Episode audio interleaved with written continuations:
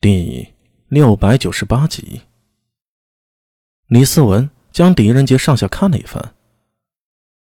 有长安县裴县军作保，你既愿主动加入长安，洗脱自己的嫌疑，那大理寺便给你一个自证清白的机会。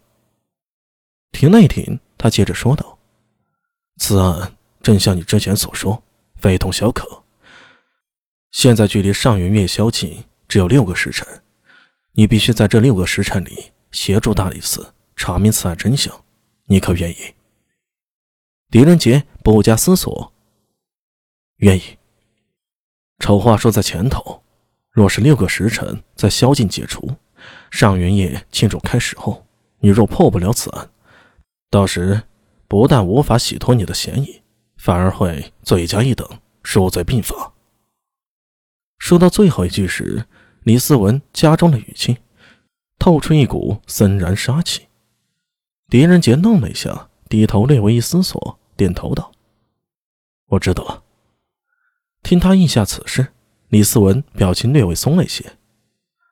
此案关系重大，我知你有断案之能，需要什么，大理寺与长安县衙都会尽量提供。等等，狄仁杰忽然品出些味道来了。李主簿，怎么感觉你早就等着我应下了？现在长安变成我一人之事了？是也不是？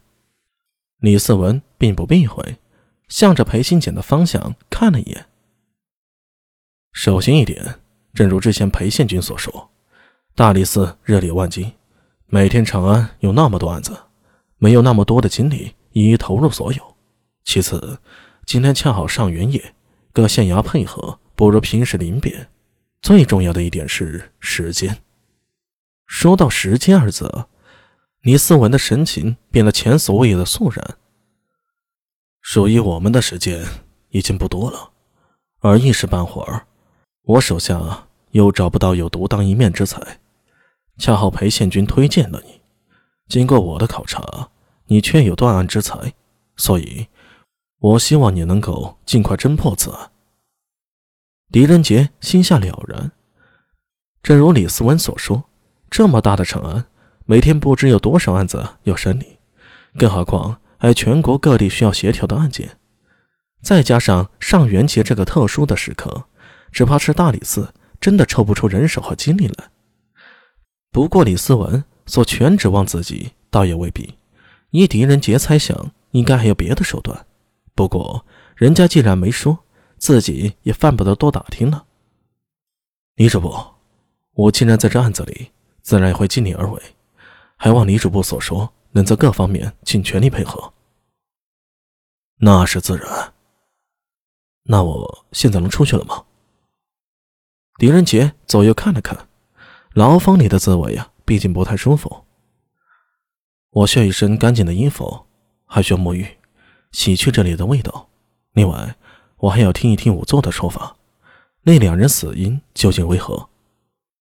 狄仁杰一番话，李思文全都点头应下。倒是他身后的文书和差役都暗自皱眉，心想：李主簿何须对一个嫌疑犯如此迁就啊？对了，狄仁杰突然想起来了，向裴金简说道：“二哥，阿弥呢？”听说他这些年破过好些大案，怎么不见有他呀？若他有帮忙，相信会更有把握。阿弥陀。说起苏大为，裴新杰脸上闪过古怪之色。四十镇，万年县里王方印都不走入县中牢房，在这里有他一个特殊的客人。阳光从窗口透入，形成一道笔直的光束，照在牢门后的那人身上。这光将他的身上染上了金色的轮廓，可以看清是一个身材健硕的青年。他的身高有六尺五寸有奇，站在那儿啊，面向着窗口，脸庞沐浴着阳光，两眼微闭。虽然不动不言，但光是一个站立的动作，就给人渊庭月池之感。王方毅看到这人，实际上在今天以前，他已经无数次听说这人的名字了。直到此刻，才真正的见到他。王方毅身边，万年县不良帅马大为微微躬身：“县尊，何事需要你亲自来？有什么吩咐在下就是了。王方义不言，只是挥了挥手。马大为神色变了变，想说什么又忍住了，只是向着炫君抱了抱拳，带着身后的不良人悄悄退去了。王方义回头看了一眼，冲着稍远处的差役说道：“你们也出去，没我的命令不得进来。”是。等所有人都退了出去，牢房里终于清静下来了。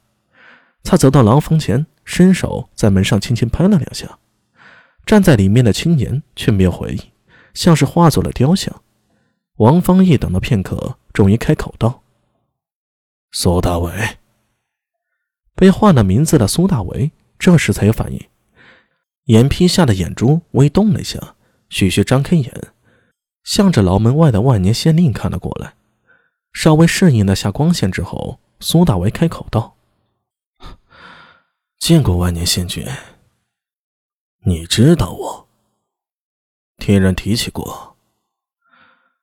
如今落在我万年县大牢里，可有什么想说的吗？”苏大为低下头，认真的想了想，没什么想说的。